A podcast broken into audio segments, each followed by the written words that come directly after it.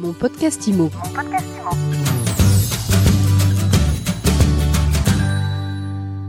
Bonjour et bienvenue dans ce nouvel épisode de mon podcast IMO. On s'intéresse aux chasseurs immobiliers aujourd'hui et on en parle avec Frédéric Bourrelli, fondateur de Mon Chasseur Immo. Bonjour. Bonjour Ariane, ravi d'être là aujourd'hui. Alors comment est-ce qu'un réseau comme Mon Chasseur Immobilier euh, traverse cette période de crise?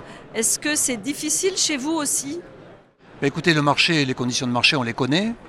Euh, en revanche, euh, concernant notre service et les services de, de chasse immobilière et de recherche immobilière, eh bien, on, on constate simplement que euh, ce service-là est au moins aussi opportun qu'il ne l'était dans le marché passé. Les acquéreurs sont toujours en demande de service, pas pour les mêmes raisons, pas pour les mêmes raisons, mais ils le sont toujours et je dirais même plus encore. Alors ils l'étaient pourquoi? Ils le sont pourquoi? Alors, il l'était dans la mesure où ce que nous demandaient les acquéreurs il y a 2-3 ans en arrière, quand le marché était orienté, était aux mains des vendeurs, hein, on est venu au marché des acheteurs aujourd'hui, eh bien, c'était le fait que tout simplement, euh, il avait du mal à trouver des biens, cet acquéreur. Donc, il fallait absolument aller euh, sourcer, fouiner le marché, euh, l'aider à passer devant les offres des autres acheteurs, etc., pour lui permettre d'acheter. Et ça, problème- c'était justement la mission de vos chasseurs immobiliers. c'était la mission de mon chasseur IMO, c'était de débusquer les meilleures affaires et d'aller très vite pour saisir des opportunités. Aujourd'hui, c'est toujours le cas, mais ce n'est plus euh, seulement pour ces raisons-là. En fait, aujourd'hui, l'acquéreur est en demande surtout de compréhension et de services et de conseils. L'environnement est très complexe pour lui à décrypter. Les prix de marché ne veulent plus trop rien dire. Il ne sait pas trop comment ils évoluent, s'il peut les négocier ou pas. Il ne sait pas comment il va pouvoir financer son bien avec des taux qui ont augmenté. Il a des questionnements sur les diagnostics énergétiques et sur les coûts énergétiques des bâtiments. Bref, une multitude de problématiques auxquelles il n'était pas confronté dans le passé et qui aujourd'hui deviennent des vrais sujets de préoccupation. Donc il a besoin d'un tiers de confiance qui va réellement l'accompagner à toutes les étapes de son projet, qui va être son guide, son conseil, et qui évidemment va lui permettre aussi de trouver la meilleure affaire Au meilleur Donc, prix. au meilleur prix, au meilleur prix. Et donc on est passé du, du concept de chasseur euh, sniper en quelque sorte au chasseur expert de son métier et de l'immobilier. Comment se développe votre réseau Alors notre réseau se développe, il a poursuivi cette année son, développement. Euh, nous sommes aujourd'hui près de 180 chasseurs immobiliers répartis sur toute la France. Nous avons euh, 9 bureaux régionaux qui sont implantés euh, avec des managers, des animateurs de, de territoire. Et donc nous développons en profondeur nos marchés locaux euh, dans ces services qui restent encore relativement nouveaux sur le marché français. Est-ce que vous travaillez, est-ce que vos chasseurs travaillent avec les agents immobiliers Et comment Alors- elle se passe cette éventuelle collaboration? Bien entendu, bien entendu, puisque notre mission vis-à-vis de l'acquéreur est de rechercher le bien sur 100% du marché. Euh, les biens immobiliers sont détenus soit par les agences immobilières, soit par les particuliers. La grande majorité, évidemment, par les agents immobiliers. Donc, nous ciblons des biens qui sont référencés chez les agents, nous qualifions ces biens et nous aidons notre acquéreur à acheter le bien chez cet agent immobilier.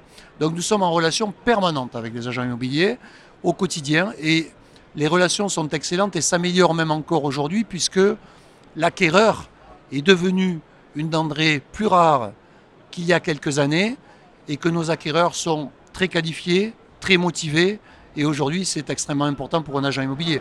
Les honoraires sont devenus plus rares aussi pour les professionnels de l'immobilier. Comment ça se passe le, le partage justement de, Alors- de la commission, Alors de l'interagence? Alors notre euh, principe c'est que nous ne partageons pas les honoraires avec l'agent immobilier. L'agent immobilier conserve ses honoraires de vente. Ça c'est important de le signaler. En revanche, nous sommes rémunérés par l'acquéreur. Donc c'est un coût additionnel pour l'acquéreur. Mais nous allons en contrepartie lui faire gagner du temps et de l'argent à cet acquéreur. Et nous allons l'aider surtout à négocier. Donc on va défendre les intérêts de l'acquéreur en face de l'agent immobilier pour lui permettre d'obtenir le meilleur prix dans la négociation, comme il le fait lui avec le vendeur, finalement. Donc vous vous positionnez comme un véritable partenaire en fait. Ah, nous sommes complètement partenaires. Nous avons également, dans l'autre sens, euh, de nombreux agents immobiliers qui ont des acheteurs pour lesquels ils n'ont pas le bien.